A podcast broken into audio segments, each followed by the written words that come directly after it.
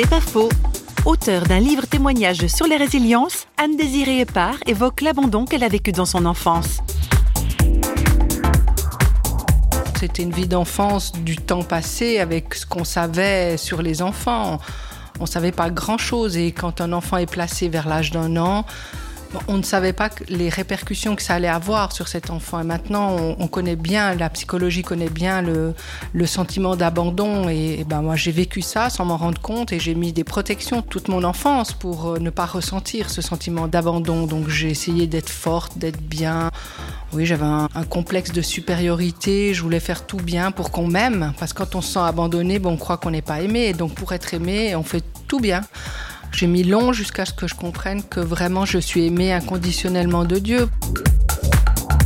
C'est pas faux, vous a été proposé par Parole.fm.